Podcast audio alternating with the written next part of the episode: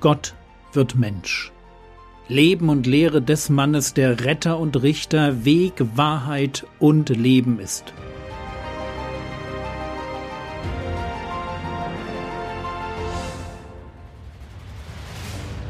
Episode 13 Gott gibt sich zu erkennen.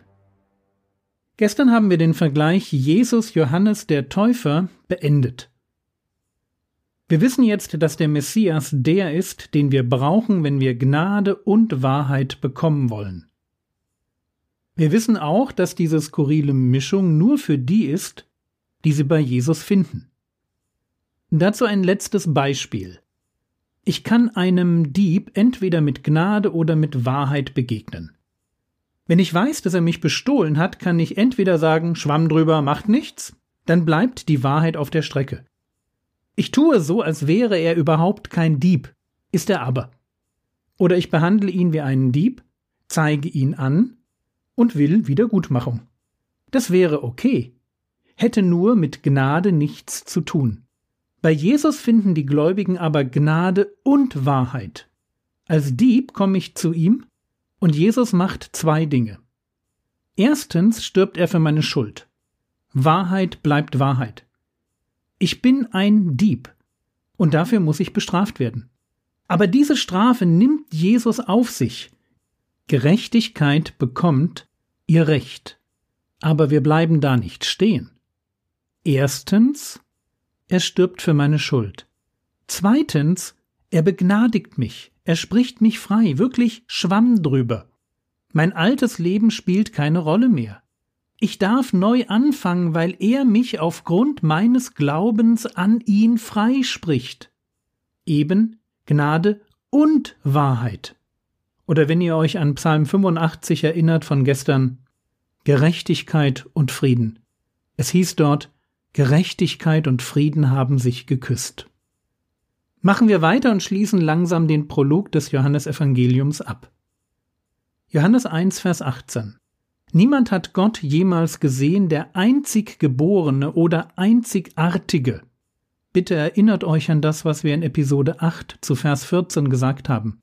Niemand hat Gott jemals gesehen, der einzig geborene Sohn, der in des Vaters Schoß ist, der hat ihn bekannt gemacht. Was für ein Satz, ein wahrhaft würdiger Abschluss für einen Prolog. Gott in seiner ganzen Göttlichkeit können wir Menschen nicht sehen. Im Alten Testament erscheint Gott manchmal als Mensch oder Engel, aber das ist immer Gott in einer nicht göttlichen Form. So wie wenn man die Bundeskanzlerin im Fernsehen sieht. Das ist auch nicht sie selbst, sondern nur ihr Bild.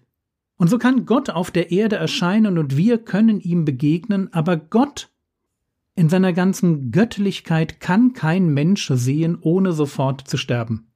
Vielleicht können wir von ihm eine Vision haben, oder ihm in einer Feuersäule oder in einem Traum begegnen, aber Gott in seiner Göttlichkeit, das geht nicht. Genau genommen kommen wir nicht weiter als bis zum Herrn Jesus. Zu Philippus, der Gott den Vater sehen will, wird Jesus einmal sagen, Wer mich gesehen hat, hat den Vater gesehen. Johannes 14, Vers 9. Die Verbindung zwischen dem Herrn Jesus und Gott dem Vater ist so eng, dass er fortfährt, Johannes 14, Vers 10, Glaubst du nicht, dass ich in dem Vater bin und der Vater in mir ist? Die Worte, die ich zu euch rede, rede ich nicht von mir selbst. Der Vater aber, der in mir bleibt, tut seine Werke. Ich in dem Vater und der Vater in mir. So eng ist die Verbindung Vater-Sohn. Und zwar in dem Moment, wo Jesus auf der Erde ist. Die Worte, die Jesus spricht, kommen vom Vater und die Werke, die Jesus tut, sind die Werke des Vaters. Mehr Vater sehen als Jesus erleben geht nicht. Oder noch eine Stelle dazu, Johannes 5, Vers 19. Wahrlich, wahrlich, ich sage euch, der Sohn kann nichts von sich selbst tun, außer was er den Vater tun sieht. Denn was der tut, das tut ebenso auch der Sohn. Um das gleich zu sagen, das ist nicht die Norm. Das ist nicht, was jeder Christ erwarten kann. Das ist der einzig geborene und einzigartige Sohn. Jesus ist im Blick auf seine Gottesbeziehung immer Ausnahme, nicht die Regel. Aber zurück zu unserem Vers Johannes 1, Vers 18. Niemand hat Gott jemals gesehen, der einzig geborene Sohn, der in des Vaters Schoß ist, der hat ihn bekannt gemacht. Fangen wir hinten an. Er hat ihn bekannt gemacht. Bekannt gemacht im Sinne von etwas ausführen, erklären. Gott wirkt schon Jahrhunderte vor Jesus. Aber er tut es sehr punktuell. Liest man die Geschichte des Volkes Israel, dann ist Gott manchmal für Jahrhunderte still. Manchmal wundert man sich förmlich, warum Gott nicht mehr tut. Es ist gar nicht so leicht, aus dem Lesen des Alten Testaments ein klares Bild von Gott zu bekommen. Es sind zu viele Einzelbeispiele, zu viele extreme Situationen. Und jetzt kommt Jesus und erklärt uns, wie Gott ist. Um ein Beispiel zu bringen. Als ich das Alte Testament die ersten Male las, habe ich die Geduld Gottes weitgehend überlesen. Ich war erschrocken über seine Gerichte. Sintflut, Plagen, Deportation, Seuchen. Und ich konnte alle Leute verstehen, die ein Problem damit hatten, in Jesus den Gott des Alten Testaments wieder zu entdecken. Jesus war auf den ersten Blick anders. Er war geduldig, sanftmütig, hatte kein Problem mit Sündern, außer vielleicht mit den Selbstgerechten. Und ich habe dann mit dieser Perspektive mir das Alte Testament angeschaut. Und siehe da, plötzlich merkte ich, dass Gott auch dort im Alten Testament unglaublich geduldig war. Da gehen Jahrhunderte ins Land, ohne dass Gott richtet. Da machen die Israeliten denselben Fehler immer und immer wieder, ohne dass Gott gleich eingreift. Da gibt es trotz Unglaubens noch eine Chance und noch eine und noch eine. Wie gesagt, es ist alles da.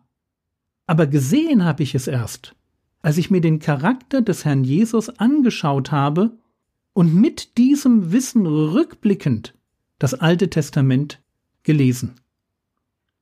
Johannes 1, Vers 18. Niemand hat Gott jemals gesehen, der eingeborene Sohn, der in des Vaters Schoß ist, der hat ihn bekannt gemacht. Der Sohn ist in des Vaters Schoß. Der Begriff Schoß des Vaters ist ein Bild dafür, dass ich ganz nahe bei Gott bin. Schoß ist ein Bild für Intimität und Geborgenheit.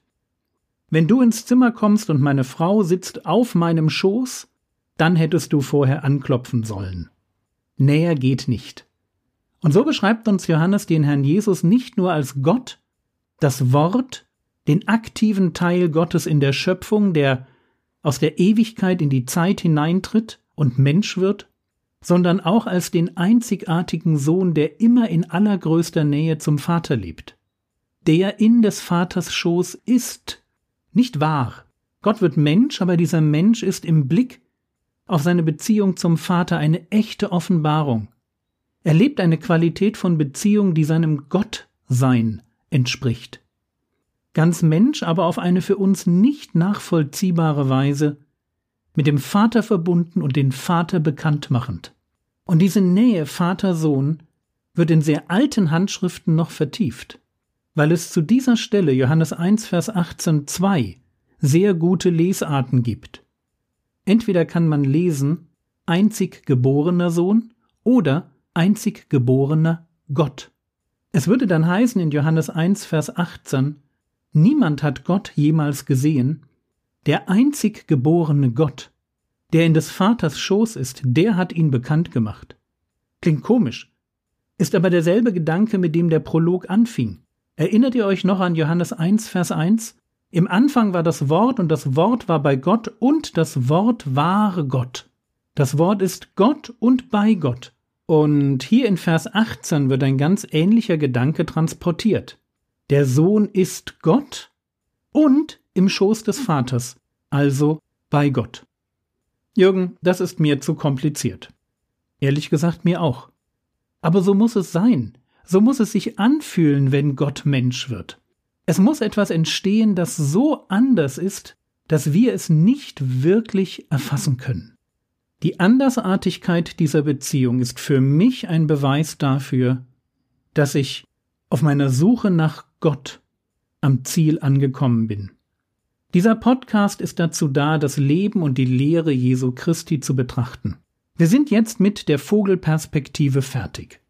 Wir wissen jetzt, wer Jesus ist, was ihn auf die Erde brachte und warum wir ihn brauchen. Wir wissen, dass es in der Geschichte der Menschheit keine Person gibt, die wichtiger ist Denn wer könnte von sich sagen, wer mich gesehen hat, hat den Vater gesehen?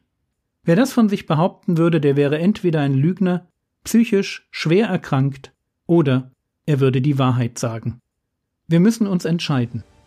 Entscheiden, wie wir mit diesem Jesus umgehen wollen. Ob wir ihm zuhören wollen. Denn Hebräer 1, Vers 1 und 2. Nachdem Gott vielfältig und auf vielerlei Weise ehemals zu den Vätern geredet hat, in den Propheten, hat er am Ende dieser Tage zu uns geredet im Sohn. Amen.